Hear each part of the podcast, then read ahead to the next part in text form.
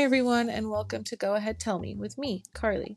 Today we have Sarah Smith with us. Sarah has been on the front lines of the COVID 19 pandemic as an ER nurse. She's an inspiration to us all as she has dedicated her life to saving others.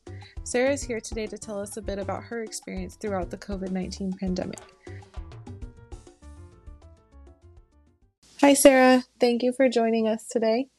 Uh, would you mind starting off by just uh, telling us a little bit about your position, what you do, and um, what made you want to become a nurse? Sure. Um, I decided I wanted to be a nurse when I was a little girl. I wanted to be like a positive um, contributor to society, and I thought, like, what's best um, to do that um, by like saving lives. Um, right now, I work in a rural hospital in Placerville, California. I'm an emergency room nurse. Um, so I am at first bat with everything. We're like the Marine Corps of nurses. wow. wow, that must be intense in the emergency room. Yeah, it can get a little hectic, especially when you don't know what's coming in or what the ambulances are going to bring you and things like that. You're kind of just always at um you're just always on edge almost like just waiting for something big or not big to happen you know? Yeah is that what you wanted to do from the start is do er nursing? Um actually when i was uh first got into nursing i thought i'd want to be a pediatric nurse and i still really like peds um, that's kind of what's nice about being in the emergency room. You see all walks of life, which I love. Um, I get little uh, neonate infants to like your 101 grandma. So I really like like how different and um, controversial it all is. Uh, so I knew after being in nursing school that that's what I wanted to do. I really loved my ER rotations. I loved um, just kind of like dealing with the chaos of it. Mm-hmm. And um, I don't it just it's it's fun not having all different kinds of patients rather than like being on like a cardiac floor or like something where you kind of know what your patients are like you get a little bit of everything. Yeah. Um is that like what you so it sounds like you really like doing the ER nursing are you um like planning on staying there or are you looking to further your career as well? Um it, before uh, really getting into nursing as a career, I thought I would do um, go back to school and become a nurse practitioner, which that's still in the back of my mind. Um, but uh, in the ER as a nurse practitioner, um, you don't get to see and do a lot of the things that like the just registered nurses and the like the um, the doctors get to do. Mm-hmm. So they don't get like the more critical patients. They get more like, so like abscesses and like just like kind of easier patients. Mm-hmm. So um, that kind of has strayed me away um i'm not sure nursing's always evolving for me so i i'm happy to always learn something new um but i do get that with being in the er we learn i mean i i learn something new almost every day um because we do get like weird cases or um autoimmune diseases or like things mm-hmm. that i don't know everything about so it's kind of nice yeah i can imagine you're learning stuff constantly like you can't there's no you will never know all of it right yeah, it's that's what they say about ER nurses is that we're like the jack of all trades instead of like a master of one specific thing. Yeah, that's super cool. I bet you also like the adrenaline rush of it all as well. Oh yeah, that's definitely something that um that keeps me going and and every single day is just you you don't know if it's going to be like a laid back day or if it's going to be crazy and especially with like um with covid and everything it's been um we've really had to rely on each other as a team and it's it's been a it's been a ride for sure. Yeah i bet. How has it changed through all of this in the past year? Um in in the beginning of covid um a lot of people were really scared um and just scared to come to work uh scared to be in the hospital. Like people wouldn't um uh, patients wouldn't come in for things that they should be coming in for um, because they were just sc- so scared of the virus. So mm. at first, everybody really took it very seriously.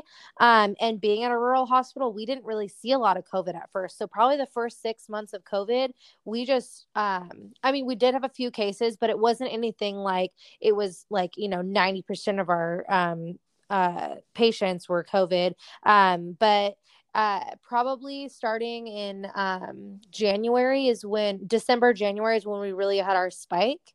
Mm. And um, it was really stressful because we um, we had patients who were on sick leave because they were scared, and we had a ton of people out with COVID, not in mm. the ER because we protected ourselves really well. I'm very proud of our staff. There's only five of our staff out of like 150 that got COVID, which is wow. insane because a lot of the floor staff got COVID and just, um, and I mean, who knows if they got it from work or if they got it from being out just in public, but um, it was stressful. Like we all were wearing N95s all day long with masks, with shields, with everything over it. And it was like, it like you could barely breathe in the stuff that we had to wear. Jeez. Yeah, I can imagine how like scary that must have been too, especially in the beginning, like not knowing and um and then you guys having like you're literally on the front lines of it all. Um and it's I can't even imagine how that must have been. It was it was it was really stressful, especially when we're having like respiratory decompromise like of like all of our patients and you're dealing with like having um so on our floor we have ratios and it's um if they're not like in considered critical care, you have a four to one ratio. Um, if they're considered critical care, you're a two to one ratio. But we were having so many people be critical care that we were having to do four to one on these patients that really should be like two to one or one to one patients. Wow. Um, and that was getting like everybody just like just super stressed out. Like there was just a lot of high intense feelings and just like, you know, um, like just like hard feelings on like charge nurses and like mm. the the doctors and stuff because you just feel like you don't have the support that you really feel like you need. Yeah.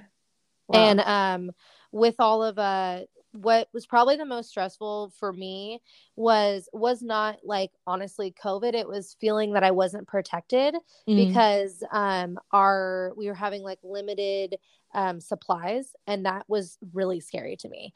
Um, I always, I mean, we come into contact as ER nurses with things like tuberculosis, AIDS, like things that, that are scary to people, but I've always felt protected. I've always felt like we had enough supplies. Mm-hmm. But when um, COVID started and everybody was hoarding everything, um, supplies were really scarce, and it, it was like I was having to reuse my um, one like once use mask like for weeks on end. Oh my goodness. Yeah. Wow. That's... So you don't know if they're like safe or like safe to wear if they have a virus on them or what. That's what was kind of sketchy. Yeah, terrifying, I'm sure. Um you said that your um like staff was like super um, cautious and protective. What did that look like? How what were your um, like even outside of nursing or outside of being at the hospital what did your guys' precautions look like? I think um, just as a whole, we really respected um, social distancing and like limiting our exposure outside. Um, and I, um, I almost felt like I was like a black sheep sometimes to some of my friends that would like still kind of hang out and do things that you know you weren't supposed to be doing during covid. Um, and i felt like everybody was almost scared of me more so than each other because i'm i see it all. And we we saw like cases from like you know like a a simple virus that the person got over you know that they're just like get, wanting to get a test for to like they can't breathe their oxygen saturation 60% and we're intubating them. Mm-hmm. so we were the most exposed but i will say like we just all came together as a team. Like if anybody had like any n95s um we were like sharing them. Um i had a my friends um my coworker my friend her uh uncle is a painter so he had a bunch of n95s he like gifted us and oh, just oh, wow. Yeah just stuff like that. That was like it really made a huge difference. Does it feel like the stress is kind of easing up now with the vaccine and everything? I think so. Um, a lot of our staff uh, got the vaccine. Um, and I think that it it has eased up a little bit. I mean, we're still cautious, and I still um wear my protective my protective wear like with patients that I'm suspected of COVID. Mm-hmm. But I will say, like, if somebody's in there for um you know like a motorcycle accident or whatever, I'm I'm a little bit more lenient um, with wearing like the full garb that I was was wearing with every single patient because there were so many patients that would come in for um, something simple like or like a broken arm or whatever, and they would they would pop up positive for COVID. So, oh wow, really? Just like yeah, they would be in there for something totally different and then test positive. Yeah, um, one of our first COVIDs actually, he was a um, he had a car fall on him, oh, and oh, wow. so he was like a trauma and um, the only reason we tested him for COVID is because he went to surgery and all of our patients get tested and he was positive. So, and nobody was wearing anything protective because we, I mean, we were wearing masks, just regular procedure masks, but we weren't mm-hmm. wearing like N95, like for droplets and stuff like that because we, you know, we didn't know. We we had no suspicion, and that's what was scary too about COVID is there. It took so many different forms. Mm-hmm like some people had no signs and symptoms versus like like i said some people having an oxygen saturation of like 60% so it really it should it um it came up throughout your system um so that was kind of scary yeah and then there were people who had like no symptoms right so you would yeah. have no idea yeah like that guy that had the our like our one of our very first cases he had zero symptoms um he he honestly said like after we he we told him we're like oh you're positive he's like oh i have like had a headache for the last couple of days and I, I just thought like I was dehydrated. And that was that's such a simple thing that like mm-hmm. a lot of us get daily, you know, and we wouldn't think anything of it. Yeah, exactly. You would just take an ibuprofen take and ibuprofen. call it a day. yeah, exactly. oh man. Um do you think that there's any like positives that would come out of all of this? Like once this is over, is there any changes that you um see happening in the medical like industry because of all of this? I think um absolutely. I I think like as a team we all came together like um people were picking up extra shifts without like a blink of an eye and you know, we were all just really there for each other and I think like just um just think like everybody thinks um you know this is never going to happen to us. Nothing huge is going to ever happen to us but it can and it will. Um, viruses are here to stay and covid's not going to be the first one that we don't know anything about. Um, so i think it really um, it it like gave light to being having our team protected and having access to things um, more things than we might need. Like um, we have a disaster closet every every hospital does and it wasn't equipped enough for what we were in for basically. And i, I think that kind of opened opened the eyes to management um, all of our leadership um, and stuff like that so. Mm, for sure.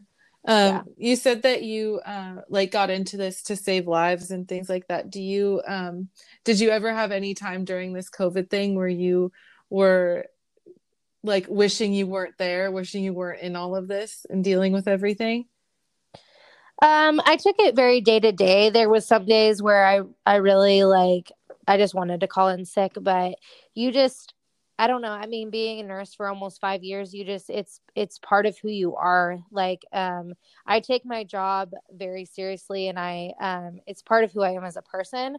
So, yeah, there was definitely days where I was like, oh, I really just don't want to go face it again, but there wasn't that's that's all there was to it like mm-hmm. i would mm-hmm. go in and and just you just handle it you just do what you you're meant to do and it, it and to me um i think that your job should truly be something that you actually enjoy and you actually really want to do because it does take part of your um identity yeah 100% um so with all of the stress of i mean obviously you you'll deal with stress forever within that position um it's just part of it right? But how do you take care of yourself and how did you take care of yourself through all of this to get through it mentally?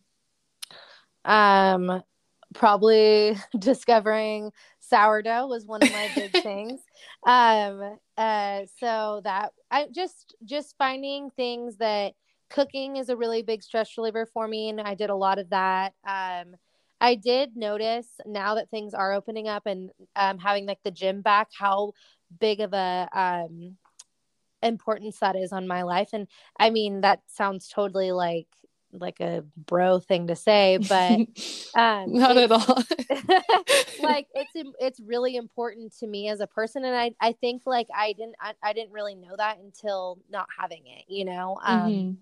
And uh just being able to like be outside and not be like so scared for my life you know um that i'm gonna like give it to somebody else my biggest fear truthfully was um not me getting it myself but to give it to somebody's like grandma and kill them like Mhm. that would always run through my mind like i'm i'm not even 100% always wearing my mask for me i'm wearing it for like your grandma who has is on chemo or like Mhm. something like that you know exactly. Or your brand new baby that you bring into the ER because you know whatever the whatever the case is um they have a temperature or whatever you know? So to me um I think like with my eating habits and stuff like that I I was really um on top of like my vitamin intake and and protecting myself and having like high um zinc and vitamin C and all the things to protect myself and do what I could do um, besides wearing a mask that I wasn't so much scared for myself versus like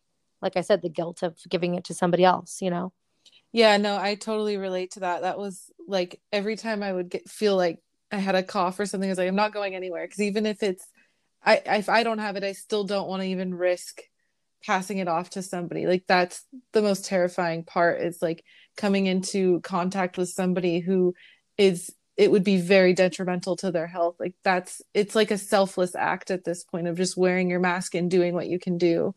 yeah.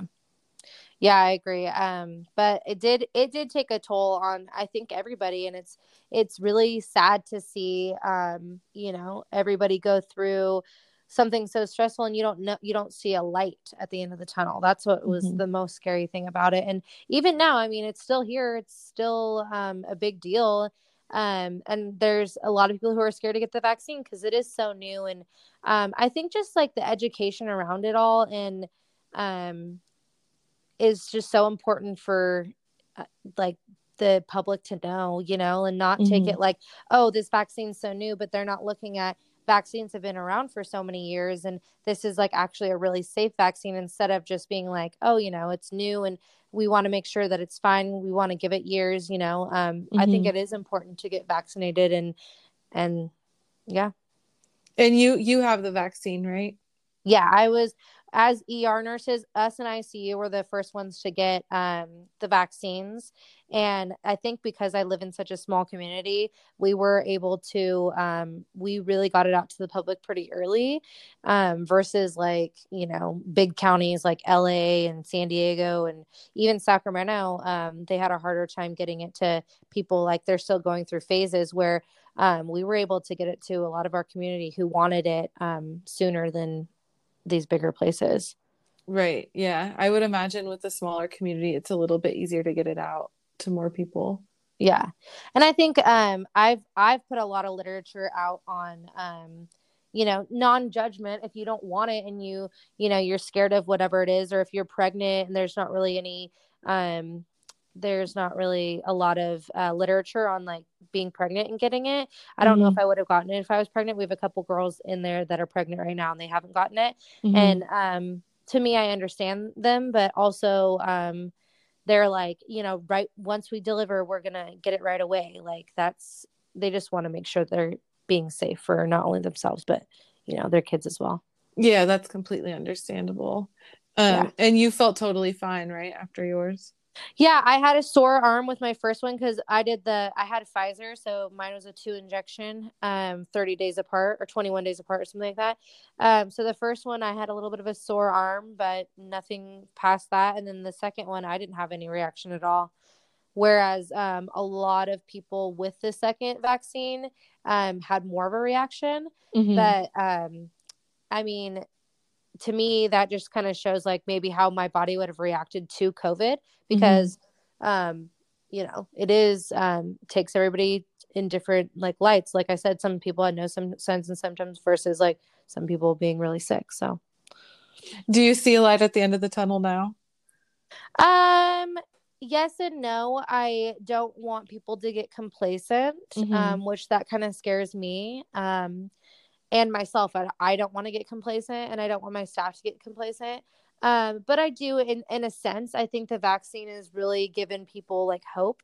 Um, and um, I also, I have always lived by like, you can't live your life in fear. Um, so that was something that um, I still stand by. Um, mm-hmm. You know, I I don't want. I do see a light at the end of the tunnel, but um, I don't think it's as clear as people are thinking it is. Like people, like everybody's gonna get vaccinated, it's gonna go away. Like it's not gonna go away. You, if you're immunocompromised, I think people should still be safe and and careful. Yeah, that's kind of what I've been thinking these last few weeks, seeing like um counties getting more and more like lenient on like restaurants being open and gatherings and like even the thought of Disneyland being open in like a month um it just feels like is it is it really ready for that yet? Like are we really that out of the woods of it? Um and it just it seems still a little bit like unsure of if are we really out of it at this point? Yeah. I will say um and as morbid as this sounds um i think that people that um a lot of the people that were going to get it from being either um like frail and old or um you know or the people that were just being complacent at, in the beginning where they're like i refuse to wear a mask i you know whatever um that they a lot of them probably already got it and mm-hmm. the people that were going to die a lot of them probably died like majority wise, mm-hmm. which sounds morbid, but it's also, I mean, it, it is, it was, it was going to happen. I, our SNFs, which are like skilled nursing facilities where like people go for like either rehabilitation or, um, you know, like old folks that can't take care of themselves. Um, it took out a lot of people. Um, mm. in our, lo- we have three local ones, um, that we, um, that are in my little county that we see patients from all the time. And, um, almost every single patient got it from like wow. Whatever it was like the nurses bringing it in or you know one of them having it or a family member seeing them and having it or whatever it was because in those places it's just like a you know you're like confined in there. So of course it's going to be spread around like wildfire. Yeah i can't imagine how hard it must have been to see people going through that too. Yeah. Oof. Um, and then I had another question for you was what are you most looking forward to once the pandemic is under control? um definitely travel. Um that is something that I kind of live for. I um I have done a little bit of traveling in the pandemic and I will say um it was kind of nice to see um other places take uh, the pandemic seriously. Um, I went to Mexico and I was actually pretty shocked. I felt safer there than I did in my own county. Oh, really? Um, yeah, there was like everybody wore masks, everybody had sanitizer, every single restaurant, store you went to, at every table. Um, it might have been the area that I was in, but they, mm-hmm. I felt like they really took it seriously. And, and, um, I mean, to me, that was it's important for them because they need tourism, I think. Um, mm-hmm. But for them to take it so seriously and for us to be like, I don't know, in El Dorado County, I, I just felt like people were really complacent um, with it w- was like pretty shocking to me. I I felt, yeah, I, like I said, I felt safer there than I have, you know, any other place. And I, I kind of was sticking to my word of like, you know, you could get it anywhere. Like you can get it mm-hmm. at the mm-hmm. grocery store where you have to go to to get food um you know and and what like what precautions am i going to take there versus what i'm what precautions am i going to take you know in other places that i visit right. It's good to hear that like other places are taking it so seriously. I think that it's such a like we were all so unprepared and had no idea how to handle this. And there's this like fine line between taking care of your physical health but also taking care of your mental health like being able to leave and travel. Like sometimes you just have to do it like to for your own self and especially you working where you are and dealing with such like traumatic things you have to get away from it at some point and so to have the like places where you can travel to and still feel safe and get away for a little bit i think is really important yeah i absolutely agree with that i think like um if you don't take care of your mental health it it actually does um have a huge impact on your immunity and your um, physical health as well. If you um, like if you choose to be depressed and and not eat and sleep all the time those are like the people that get sick like physically mm-hmm. sick um and it's it's proven. I mean if you like if you're not taking care of your mind your mind is very powerful. Mm-hmm. yes 100% um and my last question for you is what do you wish or is there anything you wish people knew about your job or understood about what you do every day um, to help save lives? Um, I think maybe um just having grace. I think uh like during the pandemic and stresses were so high that a lot of people um I would be in the next room with somebody like I said like I was having a like I was having some critical patients and I would have like a broken arm. So I would be like doing a ton of stuff in another room like for instance intubating somebody which takes a lot of time and I would and I would come into another room and they're like, what were you doing? What, what took you so long? And, and to me, it was just like so shocking, you know, like, mm-hmm. um, I was actually, you know, like doing compressions on a 91 year old, you know, so mm-hmm. like, I think just people having grace is like a huge thing and, and understanding that, um, you know, uh, we do have a wide array of patients and people and and we we are concerned on why like you're there in the hospital but also um it you're not my only patient like mm-hmm. you know in a yeah. sense and and if you are waiting a long time and you um you should feel lucky because you're not the one that I have to be there for right away. Yeah, that's a really good like way to look at it is you're not you're okay for now. Yeah, you're okay. You're not you're a walking wounded as we call it in like a triage sense. You're not um, on the brink of death. Yeah. Wow. Well, thank you so much for talking with me today, and um, it's really interesting to hear like it, us as not like not people who work in the medical field. Like it's such a, I had no idea what how you did it or what you were dealing with. Absolutely. So I, I feel I feel blessed for what I am able to do for people. Thank you, Sarah, not just for taking the time to be here today, but for the work you do for your community. And thank you all for listening. Be sure to follow us on social media for updates on upcoming projects and guests. Stay safe and healthy. We'll talk soon.